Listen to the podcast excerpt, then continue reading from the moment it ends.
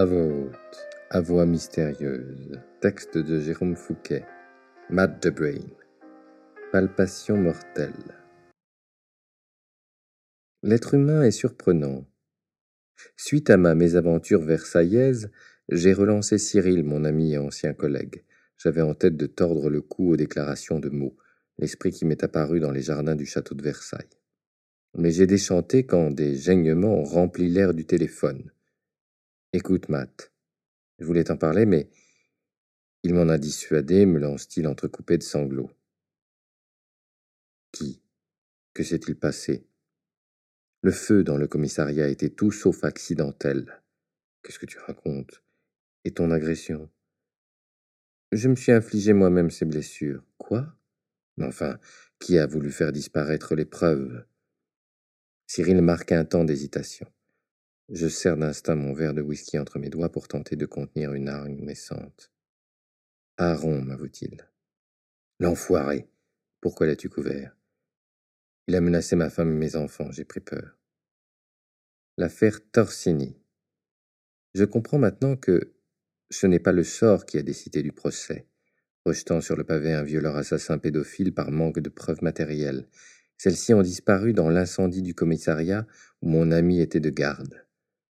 La rasade d'alcool brun dévale mon gosier avec la frénésie du gamin qui descend le long du toboggan. Le whisky a ce don d'enflammer mon palais tout en calmant mon esprit.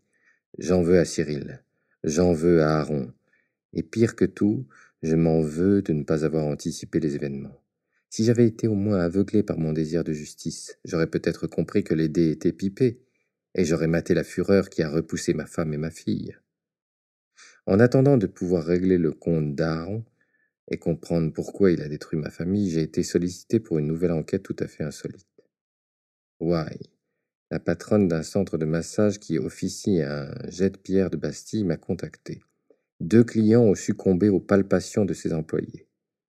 Moi, c'est Matt, Matt the Brain, ancien capitaine de police qui a quitté le navire en perdition de la fonction publique pour prendre les commandes de la petite frégate des enquêteurs privés moins prestigieuse, mais dotée d'une charge mentale plus supportable sur le long terme.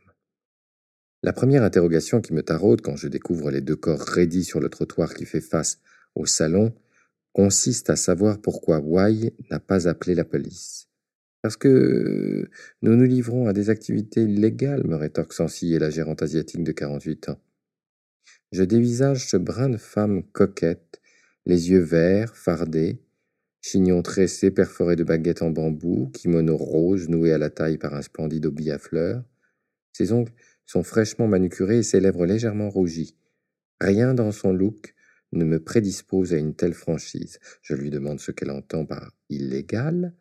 La gérante me répond avec une candeur extraordinaire qu'elle pourrait croupir en prison pour proxénétisme, ses employés pratiquant des massages érotiques. La perplexité m'accable. Je ne sais quoi rétorquer aux abords de ce cas bien singulier. Why profite de mon silence pour grossir les charges qui pèsent contre elle au regard de la loi. Elle avoue avoir découvert les macabées dans les cabines où ils se sont fait masser.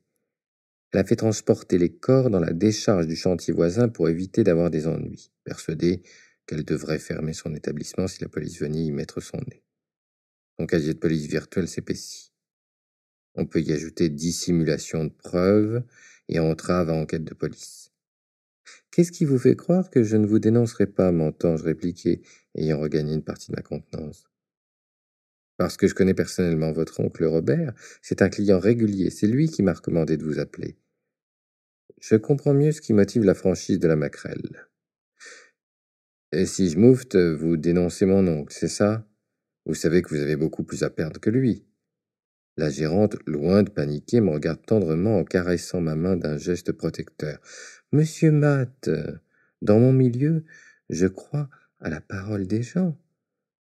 Robert m'a dit que je pouvais compter sur vous, que vous serez discret. S'est-il trompé? Bien sûr, je vous paierai grassement pour votre travail. Mon salon marche très fort. Je peux vous proposer une carte de fidélité. Vous viendrez quand vous voulez. Cette femme sait y faire. Elle a réussi à me désarmer en me prenant par les sentiments. Robert est le frère de mon père. Il n'a pas arrêté de me soutenir depuis la mort de ce dernier. J'ai développé pour lui depuis une tendresse particulière. Alors, je ne crois pas que je puisse refuser d'aider la gérante du salon où il vient prendre un bon temps. Je ne le juge pas. Il est veuf depuis dix ans. Il a connu le grand amour, mais peut désormais se faire enduire d'huile par de jolies femmes s'il le souhaite. Cela ne change rien à l'amour qu'il portait à ma tante. Moi-même, depuis le départ de ma femme, je n'ai plus le cœur à aimer, alors peut-être que je pourrais me laisser tenter. Qui sait? Ok, c'est bon, je suis votre homme. Dites-moi si vous avez des ennemis. Ne vous fatiguez pas, je connais l'assassin, me dit-elle de sa petite voix charmante. Un café? Hmm, Un ristretto, s'il vous plaît. N'est que du lavazza. C'est parfait.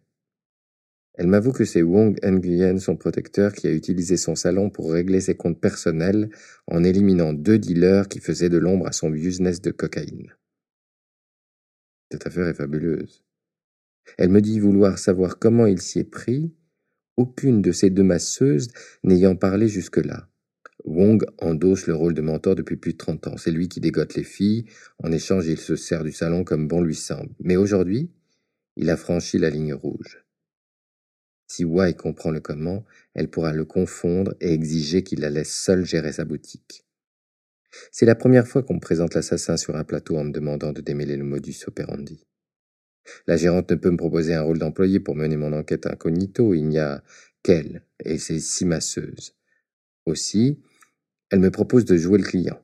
Je choisis d'entrer Beau, la masseuse entre les mains de qui la première victime est tombée, espérant ne pas courir de danger mortel.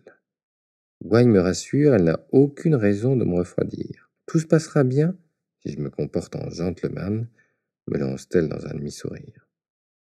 Je contemple les deux cadavres. Leurs visages violacés me font penser qu'ils ont eu des difficultés à respirer avant de succomber. Cela ressemble étrangement aux effets du VX, un agent neurotoxique incolore, indolore, fabriqué en masse par les Américains et les Soviétiques durant la guerre froide et qui a été utilisé par les Nord-Coréens pour tuer Kim Jong-nam, demi-frère du dirigeant. Ce produit chimique se confond à l'œil avec de l'huile de moteur, ce qui pourrait se mélanger aisément à de l'huile pour le corps. Ceci n'est qu'une hypothèse, bien sûr, mais en l'absence d'autopsie, cela a le mérite de me lancer dans une direction. Je sais aussi que le VX, dix fois plus puissant que du gaz sarin, peut tuer un être humain en quelques minutes s'il rentre en contact de la peau. Ma première intention est de mettre la main sur l'arme du crime. Par quel moyen ce produit dangereux a-t-il été introduit dans les flacons neufs des masseuses? Une seringue? Une pipette? Wai était à l'entrée du salon durant les faits. Elle n'a vu personne entrer ni sortir, autre que les deux clients et leur masseuse attitrée. Les autres employés patientaient à l'étage dans un petit salon prévenus de l'arrivée d'un nouveau client au moyen d'un interrupteur rouge. Voilà qui circonscrit les hypothèses. Soit l'une des masseuses est coupable, soit les deux. À moins que Wong n'ait été aussi habile pour injecter à l'avance un produit toxique dans les petits flacons contenant de l'huile. Mais comment pouvait-il savoir à l'avance quelle cabine serait désignée pour suriner la racaille qui lui faisait de l'ombre? L'hypothèse la plus probable pointe ainsi une des filles, Beau ou May. Les masseuses ayant glané un repos supplémentaire au vu des événements traumatisants de la matinée, nous avons tout le loisir avec Y de perquisitionner son salon. Il se compose d'un hall d'entrée où elle accueille les clients derrière un comptoir, où trône une machine à café, une bouilloire et le registre des rendez-vous. À côté, deux fauteuils et une petite table en verre sur laquelle les prix des massages normaux sont exposés. Aucune trace écrite de prestations sexuelles. Tout se fait à l'oral, me précise-t-elle, ce qui a le don de me faire sourire. Ensuite, on découvre un couloir qui chemine au milieu des six cabines, trois et trois, longues de deux mètres, et s'achève sur un cabinet de toilette mixte. Aucune perte d'espace, tout a été sciemment étudié. Nous commençons à fouiller. Les poubelles contiennent des mouchoirs, des lingettes et un préservatif.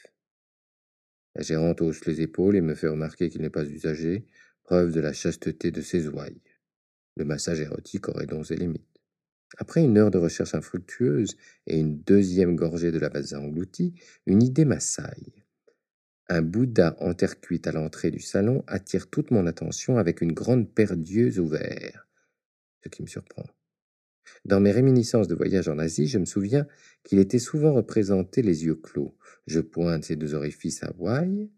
Elle a un rictus en me félicitant de ma trouvaille, mais se montre moins enjouée quand je lui propose de le casser au marteau pour s'assurer qu'il ne cache pas l'arme du crime. Cet objet a une valeur sentimentale pour elle. Une de ses sœurs lui a offert pour lui porter chance quand elle a quitté le Vietnam. J'insiste en lui demandant à quel point elle tient à la vérité. La gérante tente une dernière fois de sauver son Bouddha en me confiant ne pas avoir de marteau. Je mets fin à son déchirement intérieur en lâchant la statue à un mètre cinquante du sol au-dessus du terrain vague derrière le salon. Je marque un premier point auprès d'elle quand nous découvrons, au milieu des morceaux de terre cuite, deux fines aiguilles en fer.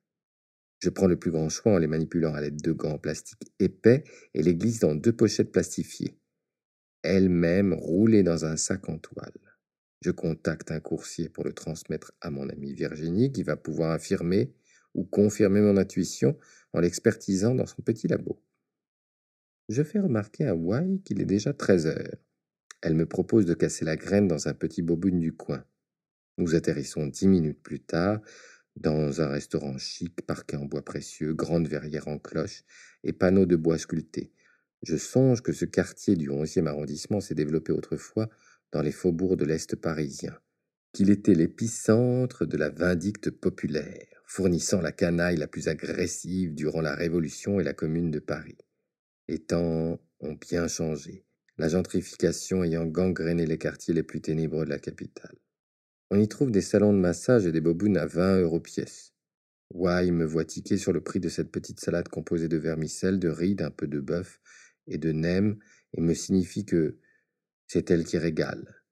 J'accepte de bon cœur et me prends un sourire qu'une proxénète m'invite à déjeuner.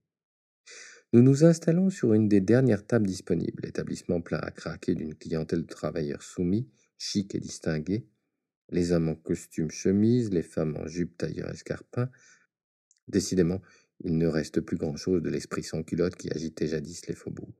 Wai m'évoque son enfance à Mong Kan Chai, dans le nord du Vietnam, à proximité de la Chine, dans une famille qui n'avait pas le sou et vivait de l'exploitation d'une petite rizière. Elle est l'aînée de sept frères et sœurs et a attendu sa majorité pour fuir la misère et tenter sa chance en Europe, entraînée par le fameux Wong, un ancien camarade de classe de son père qui s'est créé un empire en exportant des composants électroniques. Elle m'avoue qu'elle ne le connaissait pas quand elle l'a suivi à Paris.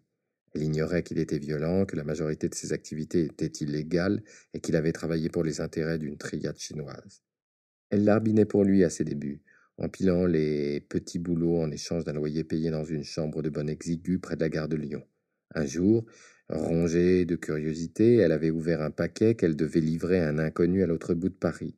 Il s'agissait d'un demi-kilo de cocaïne. Elle avait pris peur et s'était enfuie dans une tour du 13e arrondissement où une famille de marchands l'avait accueillie. Mais Wong l'avait retrouvée. Elle avait dès lors compris que son réseau d'informateurs était puissant. Pour lui faire passer l'envie de le quitter de nouveau, il l'avait rossé pendant une demi-heure avec un bâton. Elle avait passé un mois à l'hôpital, 17 de ses os fracturés. Elle continuait à obéir à ce mafieux sanguinaire pour gagner de l'argent et pouvoir en expédier une partie à sa famille afin de financer les études de ses frères et sœurs. Wong avait été content de son travail, elle n'avait plus jamais cherché à s'enfuir. Pour la récompenser, il l'avait placée à la tête de ce salon de massage, il y a cinq ans. Mais elle n'a pas acquis de liberté pour autant. Il se sert de son établissement pour le business, afin de cajoler des fournisseurs, et depuis ce matin pour se venger d'ennemis qui l'empêchent de prospérer. Le récit de Bois me bouleverse. Je regarde cette femme, jolie et sémillante, et ne peut m'empêcher d'éprouver une grande admiration. Je suis d'autant plus ébahi qu'elle a décidé de s'affranchir de son bienfaiteur bourreau en réunissant les preuves de ses méfaits pour le tenir à distance. Le boboun est plutôt bon, je ne peux pas m'en plaindre. La gérante profite d'un instant où mon esprit vagabonde pour me demander si je suis marié. La question me désarçonne. Je réponds d'abord positivement, puis me contredis. Après ce qu'elle vient de me révéler, je me sens redevable de lui livrer un peu de mon intimité. Les mots viennent tout seuls. Elle a une écoute facile. Je lui avoue que ma femme m'a quitté il y a plusieurs mois, ne supportant pas que je passe plus de temps à m'échiner sur mes enquêtes que m'occuper d'elle. Why exquise un sourire? Elle semble heureuse que je sois célibataire, ce qui me réchauffe étrangement le ventre. Sur le chemin du retour, elle m'indique que nous aurons le temps de prendre un petit lavazza au salon, le temps que Beau se prépare pour mon massage. Je la sens gênée au moment de me demander si j'ai envie de me faire enduire le corps d'huile. J'hésite au moment où Virginie m'appelle pour me confirmer que les aiguilles analysées contiennent bien quelques gouttes d'agents neurologiques connus sous le nom de VX. Mes premières hypothèses s'emboîtent. Wong a donc réussi, soit par l'intermédiaire d'une démasseuses, soit par un autre moyen, à inoculer la dose mortelle de produits toxiques à l'aide de fines aiguilles de fer dans les flacons de crème que les masseuses ont étalés sur le corps des victimes, provoquant la suffocation de celles-ci. Oui, mais dans ces conditions, comment se fait-il que les jeunes femmes qui ont manipulé l'huile n'en aient subi aucun effet? Y m'invite dans l'arrière-boutique de son établissement et dépaquette devant moi un carton neuf contenant les fameux onguents dont elle achalandent les cabines. Rassuré sur mon avenir proche, je pénètre dans la cabine numéro 3. Une jeune femme qui ne doit pas avoir plus de 20 ans, longue et effilée, à la peau cuivrée, chevelure brune, soyeuse, doigts fins, m'y attend et m'invite à me mettre torse nu en m'allongeant sur une table en simili-cuir. J'obtempère et comprends pourquoi elle n'a subi aucun effet du VX quand elle enfile une paire de gants en fibre naturelle. J'ai lu quelque part que cela permet d'augmenter la circulation sanguine et le flux lymphatique. Je crois que c'est la première fois de ma vie que je me fais masser. Je n'avais pas le temps quand j'usinais à la crime. De toute façon, mon éducation judéo-chrétienne stricte m'a éloigné de ce type de distraction. Je comprends mon erreur dès les premières minutes, où Beau pétrit mes épaules. La délicatesse de ses gestes et la rapidité à laquelle ma peau se détend me procurent une sensation de plaisir immédiat.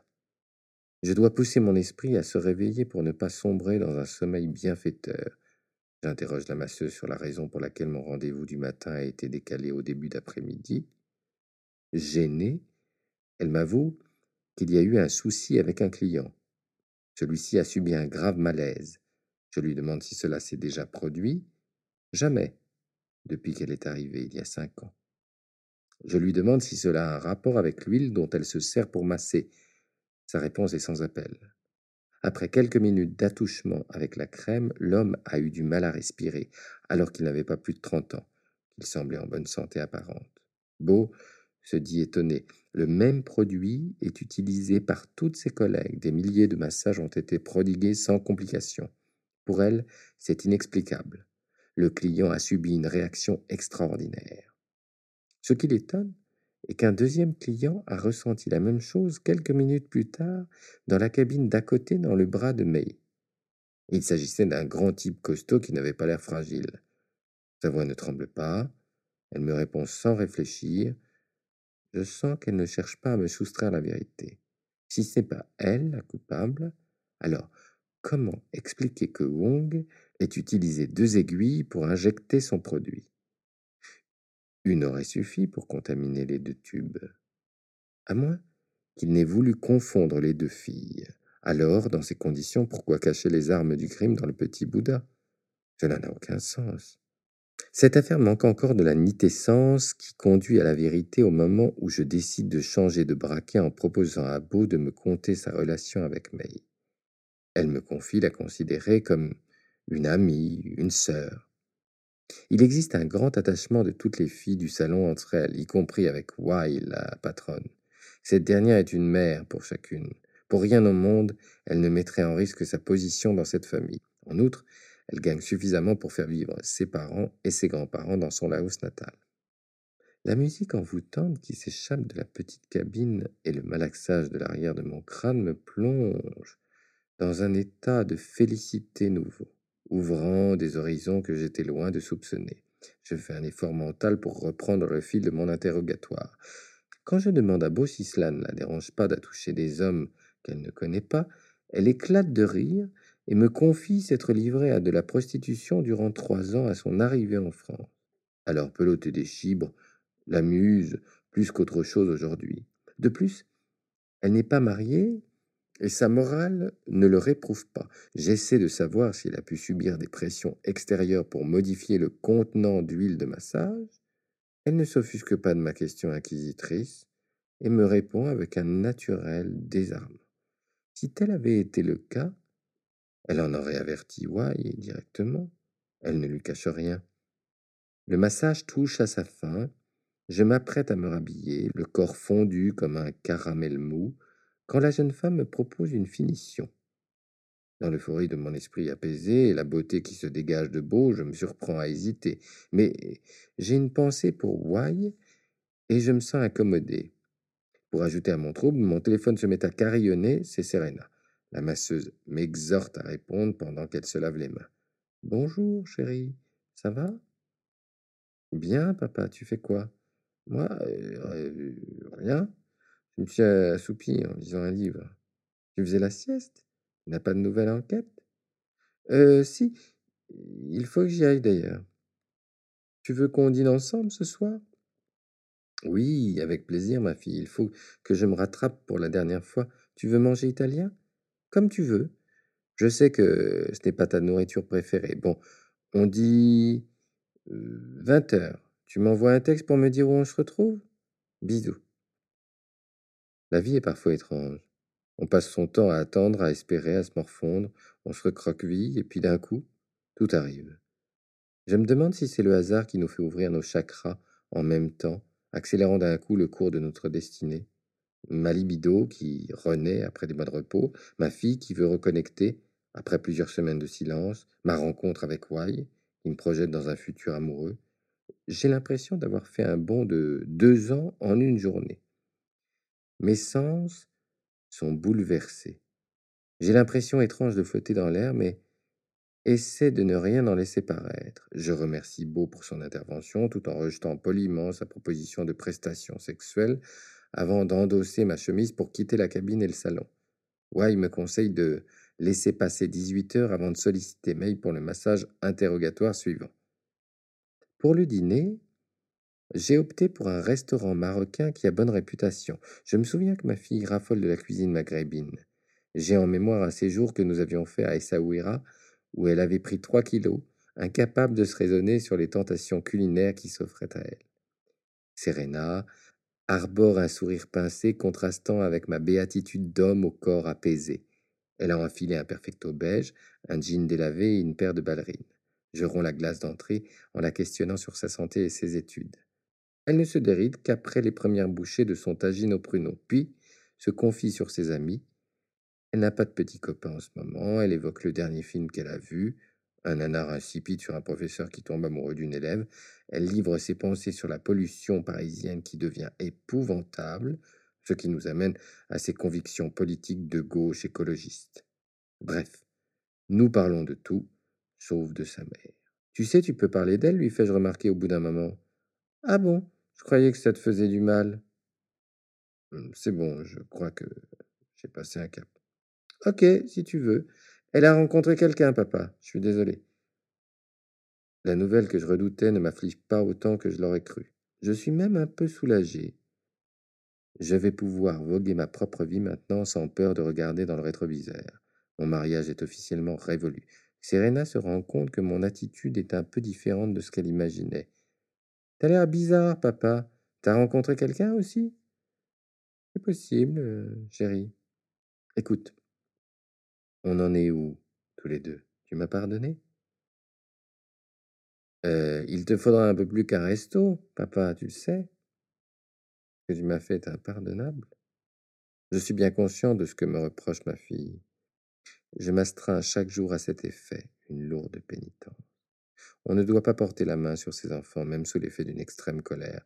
Mais je sais désormais que la Providence n'a aucun lien avec mon malheur. Aaron est le seul fautif, concédant au tueur un moyen de sortie en détruisant les preuves matérielles que j'avais accumulées contre lui. Je détourne le sujet pour aborder son avenir. Ma fille poursuit des études de droit mais n'a aucune velléité de devenir avocate. Sa mère essaie de la pousser mais elle n'est pas sûre de sa vocation. Elle me demande mon avis, je lui livre l'idée qui a guidé ma vie, faire ce en quoi on croit. J'étais passionné du métier de flic pour servir la justice de mon pays. S'il n'est pas convaincu de vouloir devenir avocat, autant changer de voie. Oui, mais laquelle? me demande-t-elle. J'en ai aucune idée. Je sens que ma réponse lui est d'un piètre secours. D'ailleurs, elle me fait remarquer que je me suis détourné du métier de policier aujourd'hui. Difficile d'enclencher une conversation positive avec Serena, ce n'est encore qu'une adolescente rebelle, et notre différend n'a pas arrangé la communication. Nous accueillons le dessert en silence. Deux belles assiettes d'oranges découpées en rondelles et saupoudrées de cannelle. Ma fille ne s'ouvre pas davantage quand je lui propose de la raccompagner chez elle, mais conduisant même avec arrogance. C'est avec une pointe de mélancolie que je rentre chez moi, le cœur tailladé par cette relation devenue cagneuse. Comment vais-je pouvoir me rattraper aux yeux de ma fille? Si j'avais été moins taciturne, peut-être aurais-je aperçu les deux hommes cagoulés postés sous le porche de mon immeuble? Au lieu de ça, je pianote le code, puis chemine sereinement vers mon appartement le cerveau aspiré par la nostalgie de mes années heureuses de mariage. À la minute où je pénètre chez moi, je ressens une poussée dans le bas du dos et me retrouve projeté vers le grand buffet de mon entrée. Un réflexe salvateur me permet d'éviter de le percuter de la tête en me protégeant du coude. Je me roule sur le tapis persan que j'avais rapporté d'un voyage au Moyen-Orient, puis tente de me relever, mais une pression sur mon thorax m'empêche de reprendre l'air dont j'ai besoin. Un de mes deux agresseurs appuie de tout son poids avec sa longue botte en cuir sur mon sternum.